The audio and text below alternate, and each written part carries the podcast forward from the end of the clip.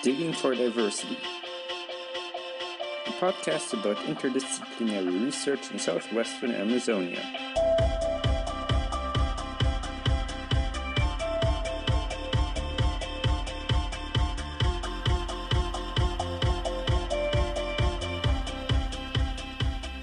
Bienvenidas y bienvenidos una vez más a este programa de Digging for Diversity o Buscando la Diversidad, el podcast del proyecto de investigación Prodigy. Una vez más les acompaño yo, Claudia y Rebeca. Hola. Hola Rebeca. Hoy en este episodio tenemos a una invitada muy especial. Ella es Ana Molina. Ella dicta el curso de Historia y Cultura Amazónica en la Pontificia Universidad Católica del Perú. Bienvenida, Ana Molina. Gracias a ti por estar acá. Hola, ¿cómo están? Muchas gracias por invitarme. Estoy súper contenta de estar acá con ustedes. Ana, eh, te invitamos porque recientemente leímos un artículo de ti en que criticas lo poco que está representada la historia y cultura amazónica contemporánea en el currículo universitario en Perú. Y así que hoy vamos a hablar con ti sobre las oportunidades de un curso sobre la Amazonía a nivel universitario y queremos escuchar sus experiencias de cómo ha logrado traer más diversidad a la enseñanza y sí, a la universidad en general. Entonces, hoy estamos acá como aprendices, queriendo saber qué lecciones y ideas podemos retomar del curso que tú has diseñado por la o para la enseñanza universitaria. Es un placer tenerle aquí hoy. Gracias a ustedes. En el artículo eh, Repensando la Amazonía peruana, tú mencionas que hay una dualidad entre la costa y la sierra en el entendimiento del Perú en general. Entonces, para nuestros oyentes que no son de Perú o que no conocen mucho la realidad eh, peruana, tal vez tú nos podrías contar un poco dónde se ubica esta Amazonía dentro del imaginario eh, de la identidad del Perú. Lo que pasa es que la identidad peruana, de alguna manera, se conforma eh, como una identidad criolla. Con criollo quiero decir que ligado a lo español, a lo europeo, a lo costeño, a lo mestizo. Y esta identidad criolla de alguna manera se centra en Lima, que es nuestra capital. Y en oposición, digamos porque nuestro territorio, si nosotros lo vemos, se divide un poco en costa, sierra, selva. La costa es donde se aloja eh, lo criollo, lo ligado a lo español, y el mundo andino es en realidad el espacio que, que si bien es cierto, se ha entendido como una suerte de otro, como un subalterno, ha sido un subalterno más problematizado. ¿Por qué? Porque en realidad ahí es donde, se, donde nace la, la cultura incaica, que para nosotros tiene mucha importancia históricamente.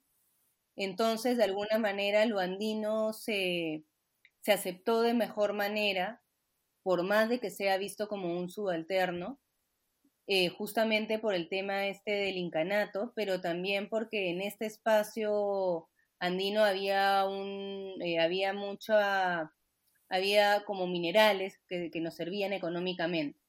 Entonces, siempre de alguna manera el Perú, que comenzó a consolidarse esta fantasía de nación con elementos culturales que en realidad mostraban las costumbres limeñas, ¿no? Eh, las tradiciones peruanas de Ricardo Palma y, en fin, no sé, las acuarelas de Pancho Fierro. Y en realidad, este, eh, digamos, el poder hegemónico en el Perú, nuestra nación, ha estado dividida en varios sujetos subalternos uno de ellos, como le decía, es este otro andino, pero también ha estado como el otro amazónico que en realidad nunca ha sido insertado y ha estado tan invisibilizado que en realidad ha estado en una posición tan de subalterno que ya ni siquiera se le recuerda. Entonces, por ejemplo, cuando yo estaba en el colegio, eh, no me enseñaron absolutamente nada de la Amazonía ni en Lima, o sea, ni en mi, ni en mi primaria, ni en mi secundaria ni en la etapa universitaria. Yo estudié, por ejemplo, literatura en una universidad limeña y en realidad mis estudios de literatura estaban alrededor de esta dualidad entre el mundo andino y el mundo costeño, ¿no? Por ejemplo, no sé, veíamos los textos coloniales y en los textos coloniales se veía toda la discusión de cómo se dio esta, esta lucha entre el mundo andino y el mundo costeño. Eh, de ahí, por ejemplo, eh, hubo un movimiento indigenista acá en Perú muy fuerte, que fue en los años 30, 40, que en realidad trata de incorporar al indígena andino.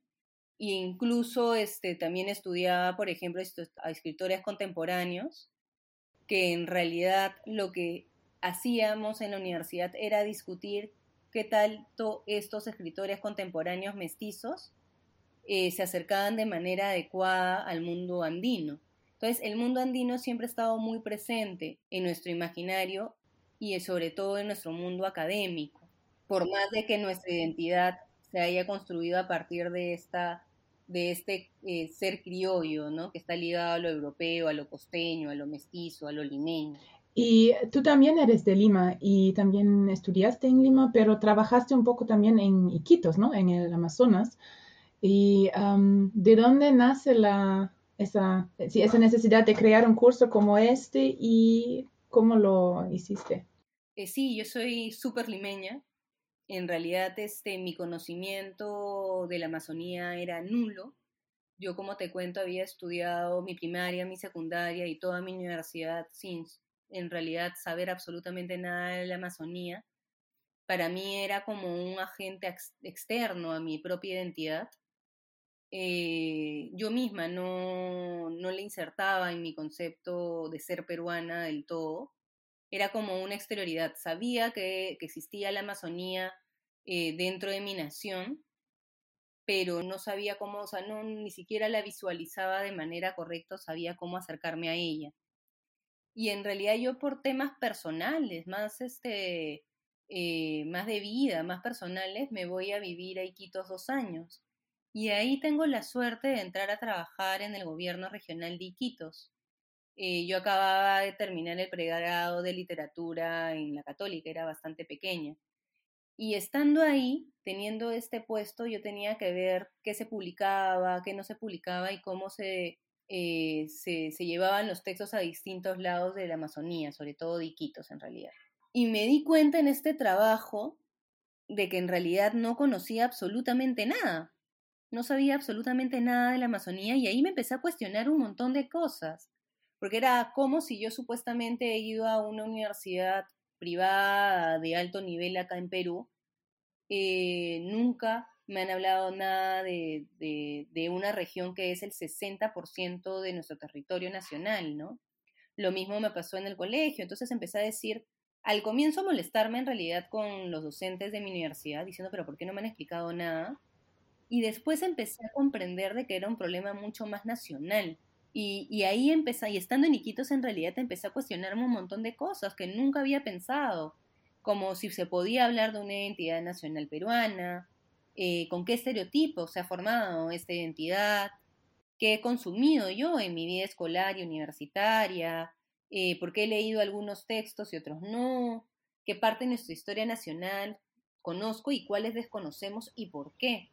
Y ya teniendo estas preguntas en la cabeza, comencé a pensar cuál era la mejor manera para justamente aportar, ¿no? Aportar desde donde yo estoy, que es la universidad, y para que, digamos, hayan más personas que si bien no son de la Amazonía, conozcan la Amazonía y que sepan en realidad por lo menos cosas básicas para poder justamente generar mejores políticas hacia ella como nación.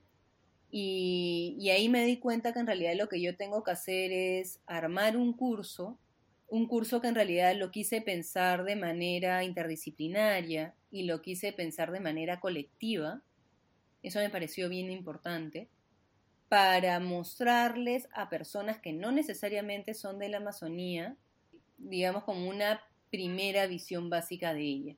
Y acá hay algo que a mí me parece también bien importante resaltar. Cuando yo estuve en Iquitos mismo y me di cuenta de esta carencia, quise llevar en la Universidad de, Iquitos algunos cursos sobre Amazonía, me pareció lo más lógico, ¿no? Irme, por ejemplo, eh, a los cursos de historia de allá o de literatura, pensando yo de que me iban a enseñar cosas sobre la Amazonía, pero en realidad no ocurrió eso. La currícula nacional era tan eh, centralizada, tan, tan centralista, tan como de historia única, que es la limeña, ¿no? Que en realidad me volvieron a enseñar, a tratar de enseñar cosas que ya había visto en la universidad y no insertaba en la Amazonía. Eso ya ha mejorado hace algunos años. Eh, así que entendí que tenía que ser autodidacta también. Entonces, justamente mi curso lo que busca es acortar ese camino, ¿no? De que ya si es que tú tienes un interés por la Amazonía, no tengas que ser autodidacta y demorarte un montón de tiempo como yo, sino tengas un poco el material de manera más sistematizada, de manera más rápida. ¿no? Ahorita tú mencionaste mucho sobre eh, la existencia de esos estereotipos sobre la región amazónica y también sobre pues la población amazónica eh, en el Perú. Y mm, la cuestión de la identidad también, ¿no? Yo creo que es, o yo diría que es difícil entonces en un contexto así como tú lo planteas, hablar de una identidad peruana que es reconocida por todas las personas, porque al parecer hay como o hay formas de vida muy diferentes, muy complejas, y como tú nos estabas contando, pues una realidad muy grande, ¿no? El 60% del, del país se ha mantenido muy invisibilizada a lo largo de muchos años. Entonces, de verdad que parece ser un gran reto el, em, y una aventura grande hacer este curso y muy necesario también, creo yo, ¿no? Para la, la enseñanza y la creación de una identidad. Pero ¿cómo abordas tú entonces estas preguntas tan grandes en el curso? Tal vez nos puedes dar un par de ejemplos de cómo, cómo has abordado esto en, a lo largo del, del currículum. No, de hecho voy a retroceder un poquito a tu pregunta también, porque sí me parece importante resaltar cómo de alguna manera, según las reglas culturales que plantea el poder hegemónico en el Perú, eh, nuestra nación en realidad está construida a partir de diversos tipos de sujetos subalternos. Por ejemplo, también están los, los afroperuanos, ¿no? Eh, pero ahora bien, si nos concentramos en esta visión territorial definida de costa, sierra y selva, eh, podríamos señalar que nuestra nación, o sea, el Perú, estaría construida a partir de dos grandes bloques, de otros, como tú también decías, ¿no? Por un lado el otro andino, que sí ha sido incluido en una dialéctica constante, convirtiéndose en realidad en una suerte de dualidad con el mundo costeño, y por otro lado el otro amazónico, que en realidad ha sido un otro invisibilizado y que se encuentra en una posición tan subalterna que ya ni siquiera se le recuerda. Y en realidad, esto de ahí, como tú bien dices, es bien grave, porque en realidad lo que se ha hecho es que históricamente se ha transmitido imágenes del amazónico, ponte como salvaje, caníbal, asesino, no ciudadano, y algo que se remarca hasta ahora que es el obstáculo en realidad para la ansiada modernidad, prácticamente como una exterioridad. Y estas nociones erróneas se han reproducido constantemente sin cuestionarse en diversos periodos de la historia como el boom del caucho, la matanza de los macés, el conflicto sobre Bagua, incluso ahorita con la emergencia sanitaria.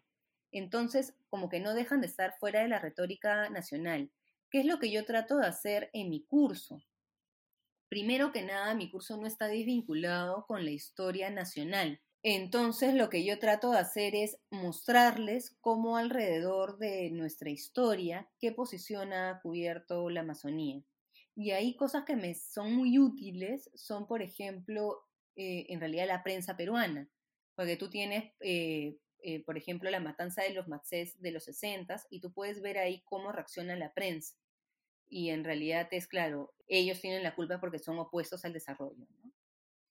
Y, así constantemente con varios momentos de la historia. En realidad la prensa a mí me ayuda mucho para graficar cómo es que se le representa este amazónico lo, que yo hago a principio de ciclo es mostrarle como varios mitos que se dan alrededor de la Amazonía, el de ciudadanos opuestos del desarrollo, eh, la que es un territorio, digamos, súper próspero, que no es real, ¿no? Y varios mitos que están alrededor de la Amazonía. Y yo lo que trato es, a partir de la misma historia peruana y a partir de eh, recortes periodísticos, y hasta incluso a partir del arte amazónico, indígena amazónico, o el arte amazónico en general, eh, mostrarles cómo estos mitos no son reales. Y otra cosa que quisiera puntualizar es de que la Amazonía sí se trabaja en nuestra, en nuestra universidad, pero en realidad se trabajaba antes en el área de antropología y de lingüística, esto quiere decir que se entendía lo amazónico siempre eh, a partir de, las comunidades indígenas. Pero hay todo un mundo amazónico que en realidad se estaba olvidando, ¿no? Como el, eh, mundo eh, mestizo, ¿no? Su propia expresiones culturales y todo eso. Entonces, en realidad, básicamente, un primer periodo de mi curso es primero explicarles el problema de tener una historia única y desde dónde nos han contado la historia. Eso a mí me parece bien importante graficarles, desde, desde, qué ángulos ha contado la historia. De alguna manera desde el ángulo de los vencedores, pues, ¿no? Desde el ángulo, digamos, eh, costeño, eh, criollo, mestizo, limeño. Y ahí empezamos a cuestionarlo, ¿no? Desde ahí empezamos a cuestionarlo la historia a mí me sirve un montón. Y a pesar de utilizar la prensa y la arte nacional para el ensino, en el artículo también dices que has diseñado el curso de una manera transdisciplinaria y también que has invitado, por ejemplo, a representantes del Quené y el Ícaro, que son comunidades indígenas, para hablar sobre la cosmovisión indígena amazónica. ¿Y cuáles son tus experiencias con esta forma de aprendizaje y qué dicen los estudiantes al respecto también. y cómo ha sido esta experiencia para las comunidades indígenas también, o las lideranzas que llegan a partir sus conocimientos con tus estudiantes. Ya, mira, en realidad yo desde el comienzo con otro amigo que es historiador que se llama Jorge Locio, comenzamos a pensar qué nos gustaría que lleve el curso, ¿no? Pero yo soy de literatura, él es de historia y nos dimos cuenta, y en verdad yo que eh, había vivido ahí en Iquitos, que claro, yo fui a Iquitos a tratar de aprender sobre la Amazonía, eh, traté de acercarme para, o de acercarme a partir de la literatura, y de ahí cuando entré al tema de la literatura me dijo, no, empecé a pensar, no puedo entender la literatura amazónica si no entiendo la historia. Cuando me acerqué a la historia fue, no puedo entender la historia ni la literatura amazónica si no entiendo la cosmovisión amazónica. De ahí fue, no puedo entender la cosmovisión amazónica, ni la historia ni la literatura si no entiendo la geografía amazónica. Y así me fui ampliando. Entonces me di cuenta que en realidad eso es lo que tenía que tener el curso. Que con una mirada unidisciplinar, en realidad se restringía el conocimiento, ¿no? Eh, y que en realidad para entender un espacio tan complejo, teníamos que tener como conocimientos básicos desde áreas, varias este, disciplinas. Entonces, en realidad, nuestro primer paso fue eh, pensar el curso de manera colectiva. Y en una primera edición del curso, en realidad, lo dictamos ocho docentes. Eh, alguien de historia, alguien de literatura, que era yo, eh, alguien de antropología, de ciencias políticas, de historia del arte, éramos ocho, ahorita no tengo todos, pero de varias disciplinas, y primero nos sentamos a diseñar el curso, a pensarlo. Por ejemplo, desde literatura, ¿cuál te parece a ti que deberían de ser los tres puntos más importantes? Tú desde la historia, tú desde la antropología, tú desde la geografía.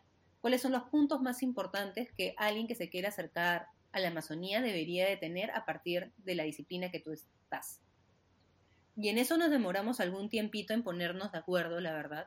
Dictamos una versión bien interesante del curso que solo por temas presupuestales se pudo dictar una vez, eh, que fue tener un curso con ocho docentes. Cada uno tenía aproximadamente dos módulos. Chévere. Eh, dos sesiones de clase.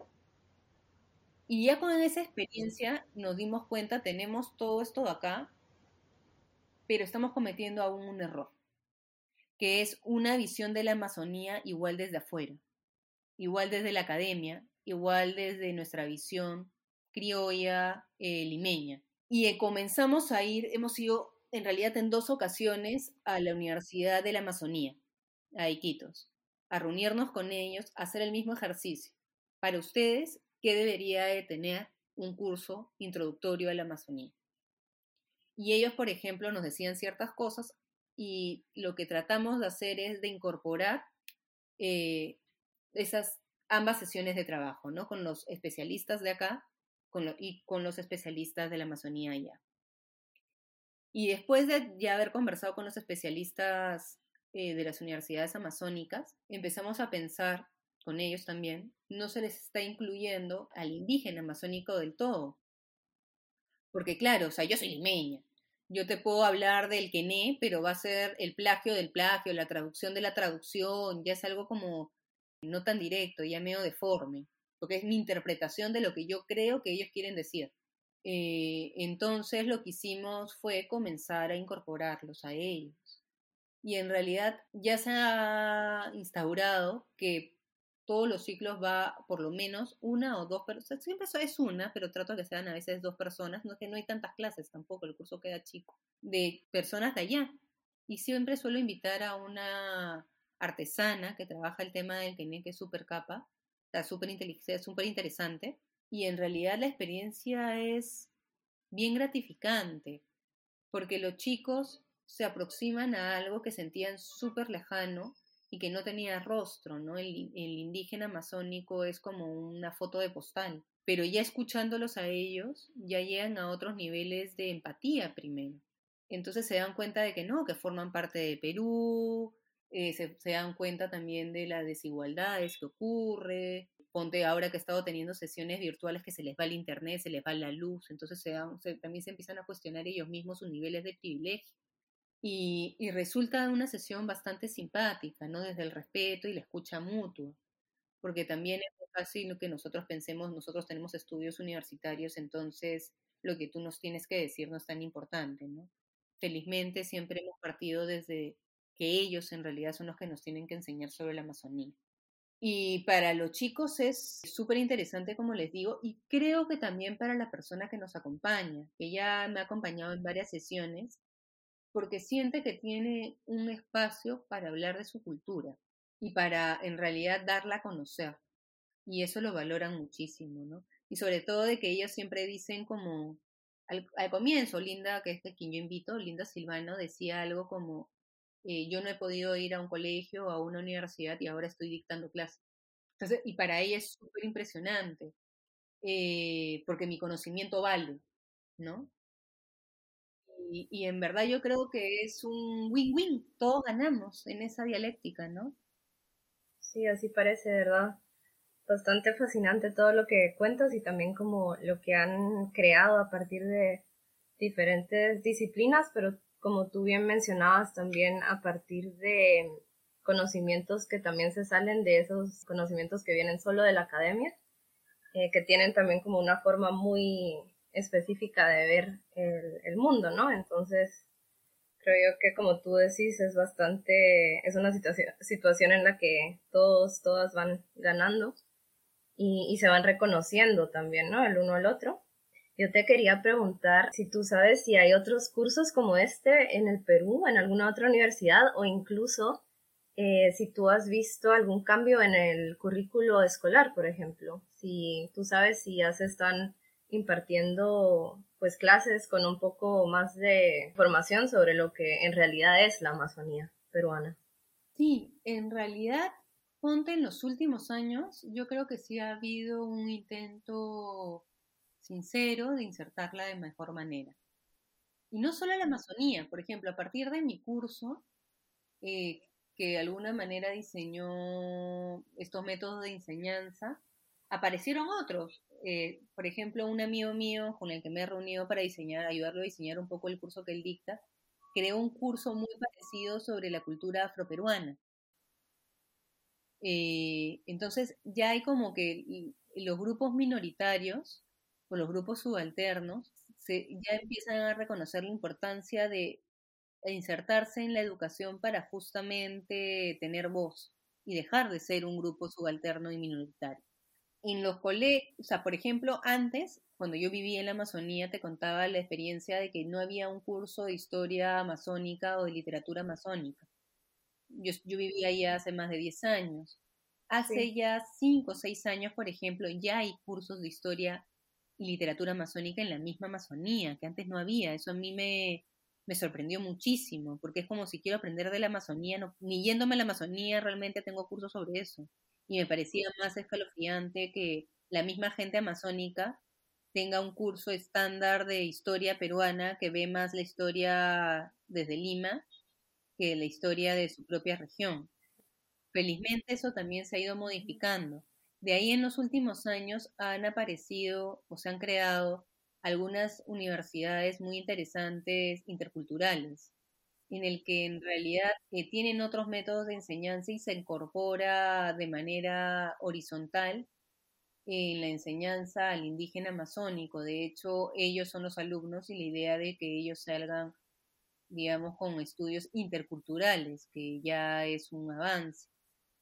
Y en los colegios tradicionales, si bien es cierto, todavía no se inserta de manera 100% correcta, ya al menos por los textos escolares que yo he revisado, se plantea la problemática. Ponte, yo estudié en los 90 en el colegio, ¿no? 90, 2000. Y en realidad este, a mí ni siquiera me lo mencionaron. Salvo cuando pintaba mi mapa del Perú y pintaba de verde la parte amazónica. Ahora al menos te mencionan un poco más. Igual yo creo que hay un montón de trabajo por hacer, pero en los últimos 5 o 6 años yo creo que ha mejorado, incluso un poquito más. Yo creo que está mejorando. ¿no? Se está tratando de incluir. Yo creo que este discurso de que es el 60% de la población del territorio nacional, por más de que el 10% de nuestro territorio, o sea, de personas vivan ahí, igual este ha tomado el mundo eh, académico, el mundo escolar, el mundo docente ha tomado un poco más conciencia, ¿no? Y desde esta experiencia de enseñanza más horizontal, como lo has dicho, y los buenos comentarios de alumnos y los docentes, ¿cómo crees que se puede construir una comunicación científica que sea más abierta y que integre estas otras realidades? Es todo una chamba, es todo un trabajo bien interesante ese. Lo que pasa es que nuestro problema con la academia es de que nos quedamos conversando entre nosotros mismos. Y en realidad ya simplemente dejamos de tener la posibilidad en realidad de una retroalimentación sincera. Eh, yo creo que desde el momento, por ejemplo, que cuando yo pensé en hacer un curso sobre Amazonía, no me quedé solo con los especialistas amazónicos de mi universidad, sino busqué a los especialistas amazónicos de la misma Amazonía para justamente conversar con ellos y me digan que para ellos es importante que se enseñe igual con alguno de las personas que he logrado conversar que son de comunidades indígenas, ¿no? Y en realidad ahí es que la, primero, la academia tiene que comenzar a generar un nexo directo con la realidad, que a veces no estoy tan segura si lo tenemos. Nos quedamos muy conversando, como te decía, entre nosotros y no bajamos a la realidad. Y, y yo creo que si es que pensamos el diálogo como de una manera realmente horizontal, de una manera que no es que yo vaya a tener que decir algo de la Amazonía, sino yo me visualizo en realidad como un puente, como un nexo. Lo ideal sería que mi curso, por ejemplo, ni siquiera lo dicte yo, sino lo dicte alguien que realmente es de la Amazonía. Pero para que ocurra eso va a pasar un tiempo, ¿no? Porque la academia en realidad este, valida en exceso los títulos universitarios. Sí. O sea, los PhD, ¿no? los estudios posteriores. Pero creo que deja de visualizar todas las otras formas de aprendizaje que existen, que en realidad si es que, digamos, nos acercamos a ellas, se puede repotenciar nuestro propio discurso también. Yo creo que son eh, conclusiones bastante, o palabras muy inspiradoras también porque mm, el mundo en el que vivimos es bastante complejo y, yo creo que cursos así pueden de verdad enriquecer mucho la forma en cómo comprendemos eh, lo que está pasando actualmente o lo que pasó, ¿no? Los sucesos históricos, etcétera. Gracias. Em, y, y, pues abrir más esos diálogos y como tú dices, ¿no? Ser ese, ese puente y que tu curso pueda ser un puente así creo yo que es, eh, es bastante emocionante y, e inspirador. Eh, yo creo que Rebeca y yo estamos bastante eh, contentas de que tú hayas tenido tiempo para hablar un poco con nosotras sobre, sí, sobre este eh, viaje a la Amazonía, por así decirlo, y cómo unir un poco esos diferentes conocimientos, experiencias, diferentes geografías, historias y hacer posible un diálogo que reconozca a todos como, como iguales. Entonces, de verdad, muchas gracias por haber estado acá. Eh, espero que esta no haya sido la última conversación. Sí, muchas gracias. Muchísimas gracias.